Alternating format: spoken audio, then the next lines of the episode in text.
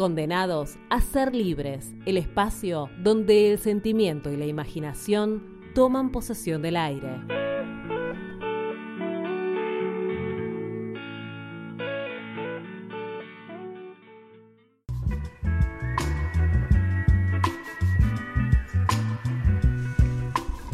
Seguimos en fiesta popular desde el ex Olimpo por la mañana, Radio Asamblea por la tarde o bueno, cuando quieras en nuestro canal de Spotify y ya está en el aire conectada nuestra segunda entrevistada de la jornada.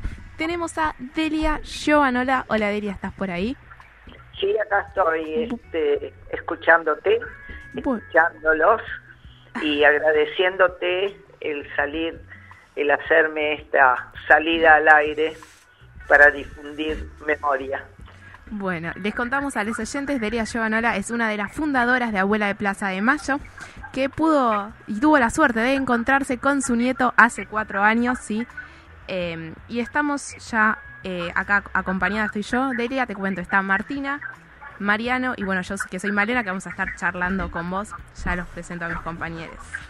Bien, lo primero que queremos preguntarte, Delia, es ya que sos una de las 12 abuelas fundadoras, ¿cómo fueron esos primeros encuentros en la Plaza de Mayo cuando ni siquiera existía todavía abuelas como existe hoy?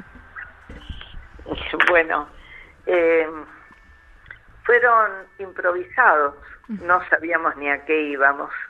Fue un impulso en realidad, eh, un impulso no mío. Yo fui a pedido de una madre que le habían llevado a su único hijo también, acá en, en Ballester, donde yo vivo. Y claro, cuando me, a mí me dieron la noticia de que se habían llevado a mi hijo el ejército y yo no sabía por qué ni qué eran ni qué pasaba en el país, no tenía la menor idea de nada. Me hablaron por teléfono en la escuela donde estaba a cargo yo de la escuela ese día y me dijeron, se llevaron a Jorge y Estela. ¿Cómo? Era eh, no tener idea de lo que estaba pasando como realmente era. Ninguno teníamos idea de, qué era lo que pasaba en el país. Y bueno, el desconcierto, el no saber para dónde ir.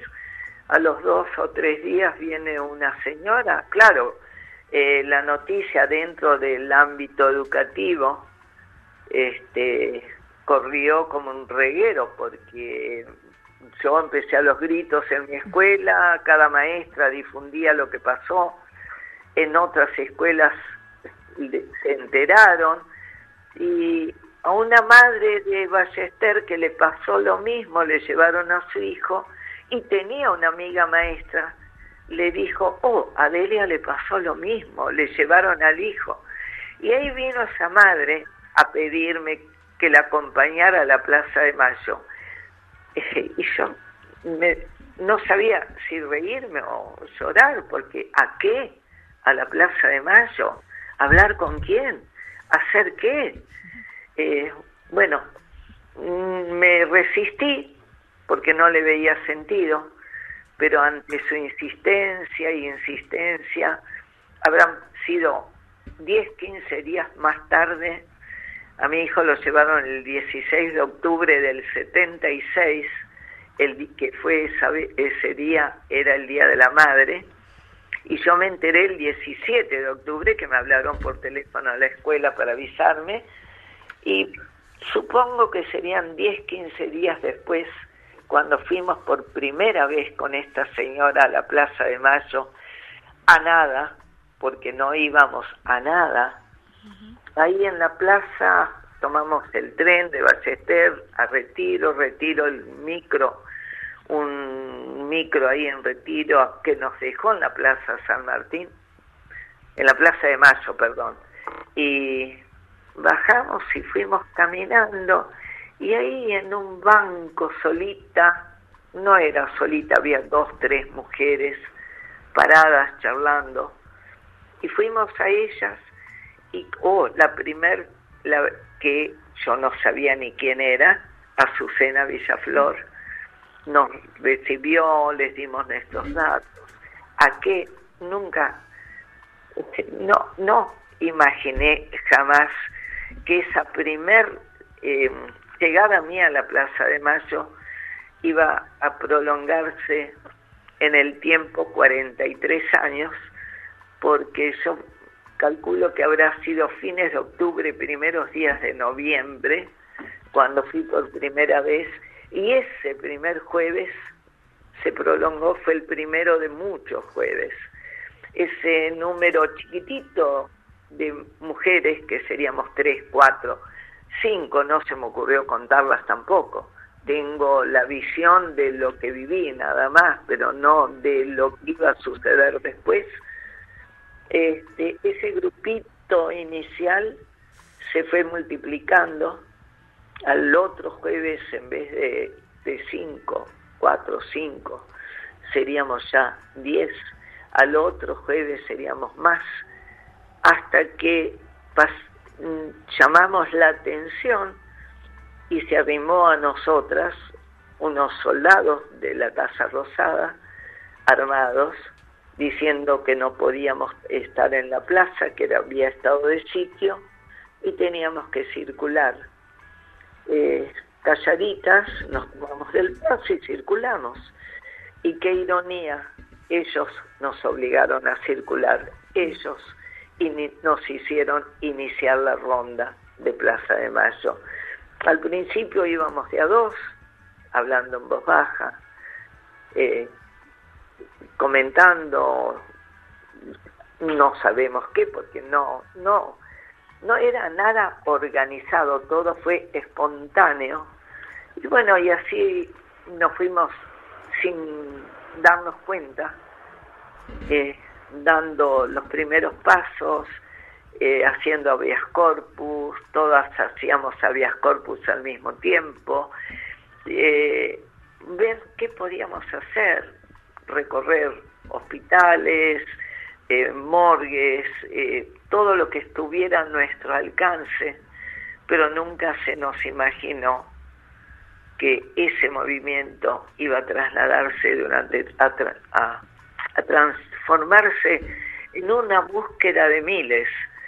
Eh, después se agregaron los hijos, porque al principio íbamos calladas, en silencio, se agregaron los hijos con sus cánticos, eh, la música y eh, todo lo que el acompañamiento. Y después se agregaron los los gremios, los sindicatos, ya con sus pancartas, sus, bombos y, y, su la fuerza que nos fueron dando porque nosotras no, no teníamos eh, ni formas, no sabíamos qué hacer. Pero bueno, el sentido común nos fue guiando. Eh,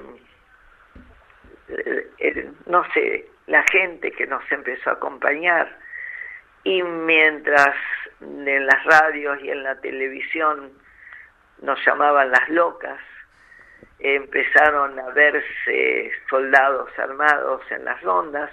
Al principio yo iba con mi nieta, que tenía tres años, y la llevaba conmigo, y ella jugaba con las palomas mientras yo estaba charlando con las madres, hasta que noté que era peligroso ir con mi nieta que quedó solita durmiendo en la cuna cuando se llevaron a mi hijo y mi nuera. Ella quedó en La Plata y yo la fui a buscar y la crié, pensando que era un tiempo prudencial hasta que los liberaran, porque nunca pensamos que esto se iba a extender para siempre. Con, pregúntame, por favor. Sí, Delia. Y esta semana fueron los 42 años que celebró Abuelas el martes, hizo su festejo no ahí en el San Martín. Y bueno, ¿cómo notás vos el cambio, no? De aquellas primeras rondas hasta el día de hoy. ¿Cuál fue el cambio más importante? ¿Cómo? el cambio más importante fue el del acompañamiento. Eh, ya al mes de estar dando las vueltas ya éramos, éramos visibles, eh, ya nos sentíamos fuertes, eh, nos dimos fuerza a nosotras mismas. Y bueno, en una oportunidad sería, yo no, recuerdo, eh, empezamos buscando a los hijos. Éramos madres que buscábamos a sus hijos, pero eh,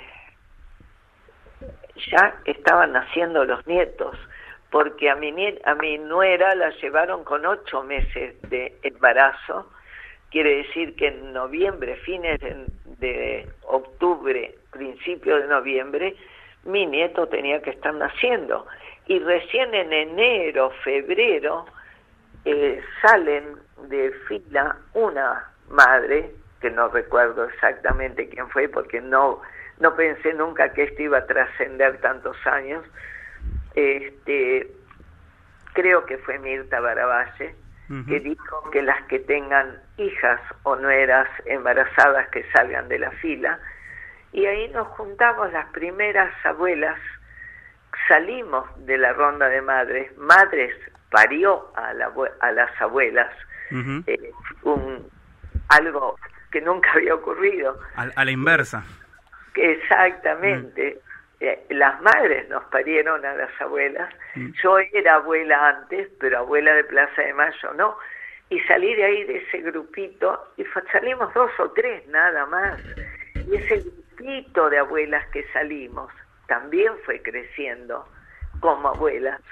Fuimos agregándose abuelas que la, la voz se iba pasando, fue el, el, todo fue el voz a voz, lo de madres primero y lo de abuelas después, hasta que cuando fuimos 12 se fundó la institución Abuelas, que recién se fundó en el 77 en noviembre del 77, cuando ya éramos 12 abuelas.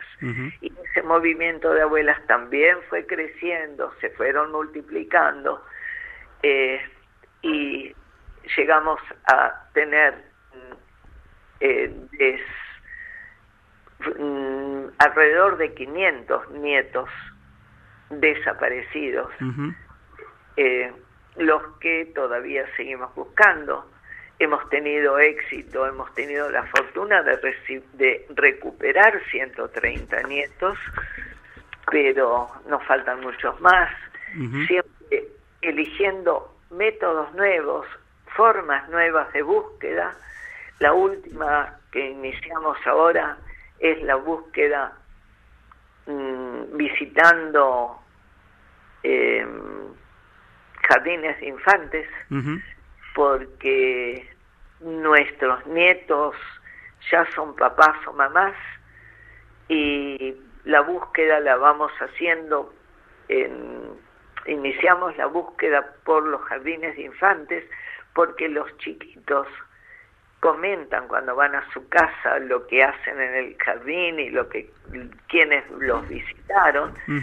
Bueno eh, confiamos en que cuenten que las abuelas siguen buscando a sus nietos que ya son papás y esos transmitan también, bueno, eh, con motivo del aniversario del cumpleaños de abuelas en el Teatro San Martín, eh, la semana pasada se lanzó el nuevo spot de abuelas con un nuevo nieto recuperado en Córdoba, el nieto número 128 creo que fue, eh, que es de Córdoba, y él con su señora y sus nenas filmaron el nuevo spot de abuelas.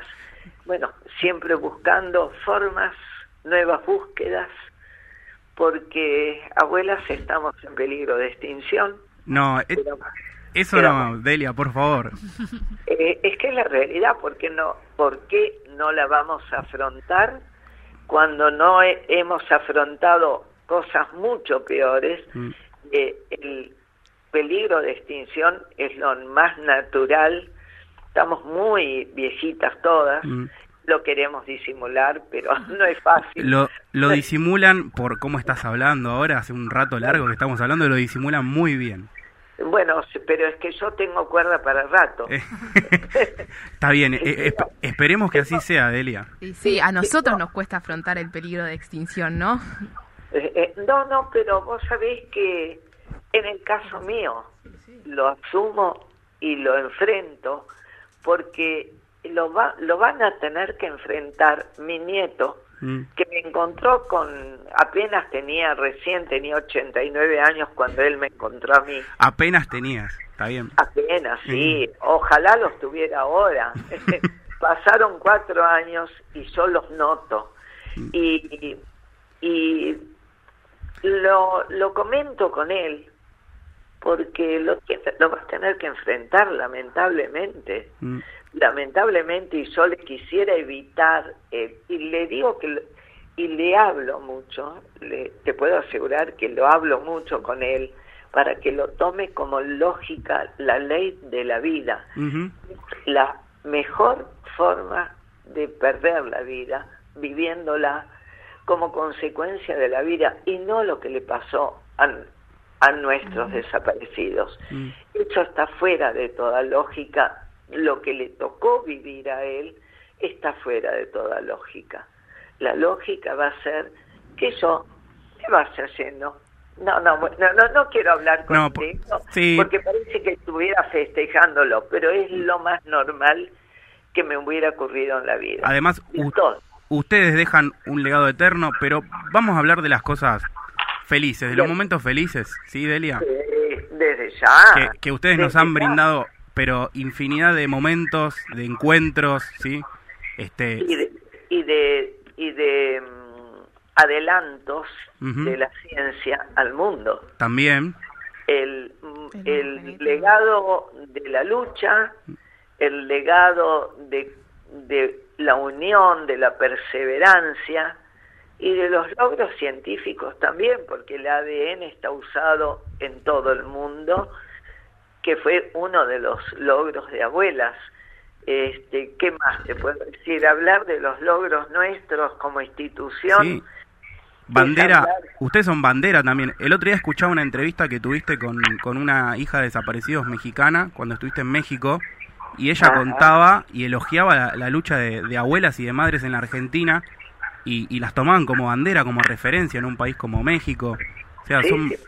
bandera en, en todo el mundo lo, lo de ustedes, una forma de la militancia de, de los derechos humanos.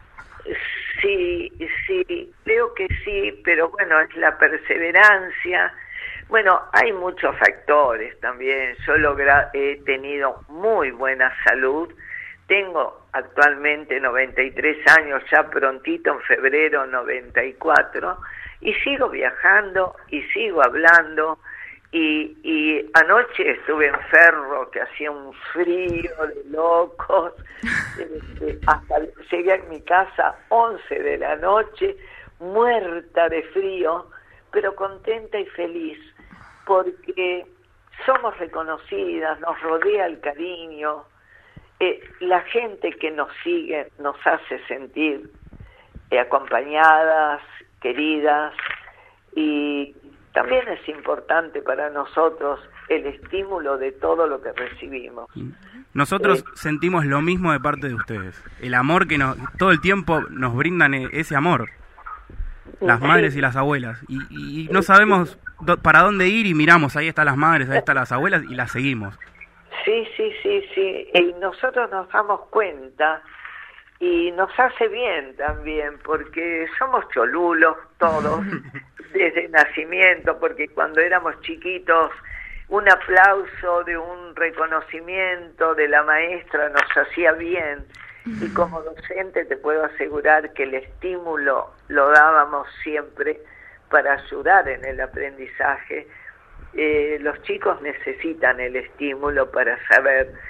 Y bueno, he sido docente, mirá cómo me voy de un, cómo salto de un tema a otro. He sido, he sido docente y sigo siendo docente porque me encanta, me encanta, es parte de mi, de mi forma de ser, el, el enseñar, el, el, aparte de tener, bueno, te, salté también, tengo buen- el tener buena salud fue parte también de ese de ese de ese andar durante 43 años en mi vida, 42 como abuela y uno más que agregué yo eh, por la fecha que me tocó a mí la desaparición de mi hijo en el 76.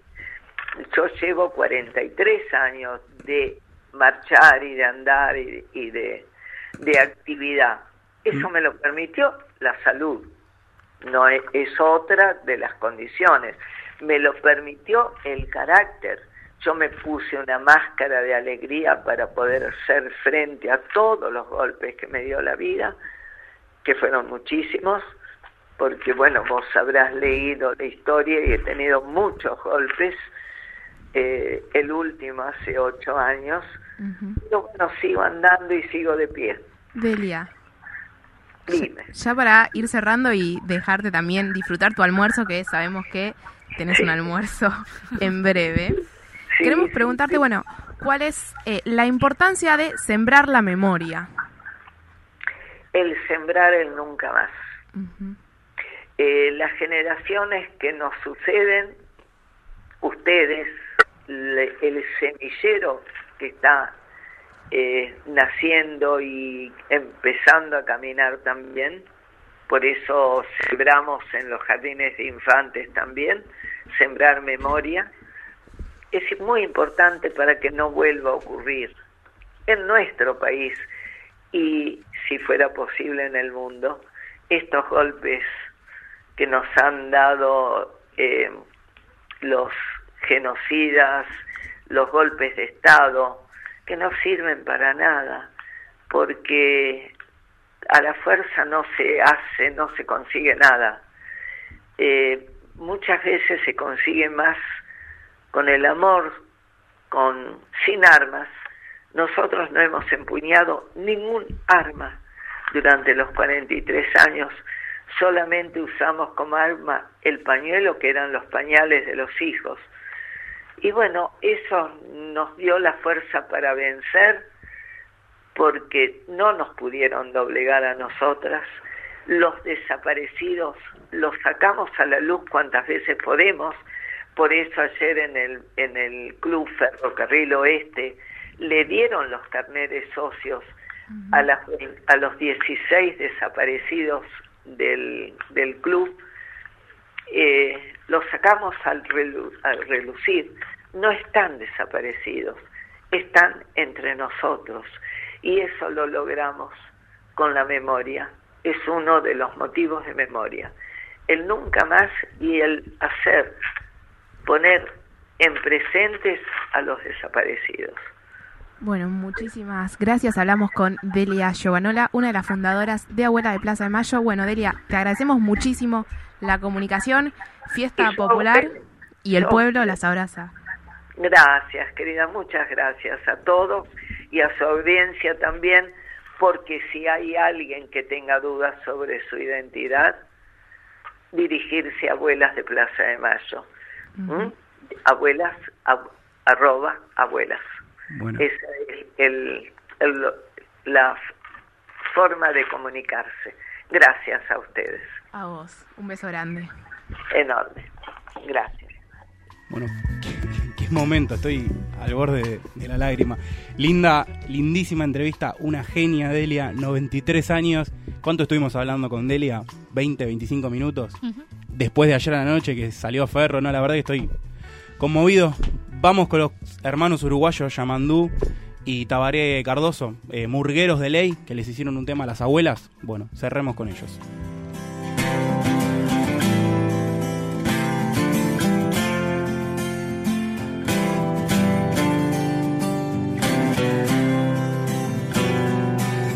Con los añicos del cristal, arma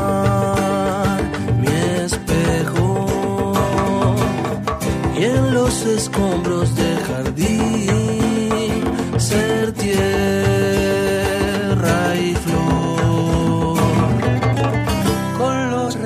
retazos del ayer, tejer mi mata, leyendo el mapa de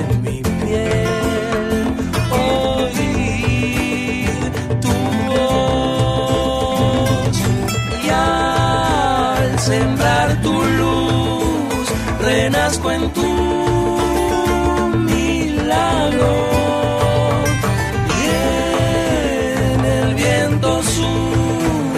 soplando vida al barro, sé quién soy. Soy todos los pasos valientes de mis abuelas su latir furioso que dio vueltas la tierra, partió los muros y estalló el silencio hasta vencerlo entero. Soy todos los pájaros de humo tejidos en su aire, nacidos para buscarme. Soy la terquedad de mis abuelos, su semilla sedienta y justa, la profecía imposible de sus libros y el mar lejano de su niñez. Soy los ojos de mi madre, el fuego de su sangre, el eco de su esperanza. Soy las manos buenas de mi padre hechas cuna. Soy la carcajada más alta del mundo en una foto sobre sus hombros. Soy todas las esquinas de esta ciudad de candiles y tempestades y cicatrices y alas. Sus 30.000 ausencias ardiendo, viviendo en los brazos que sostienen los carteles que me hacen ser quien soy. al sembrar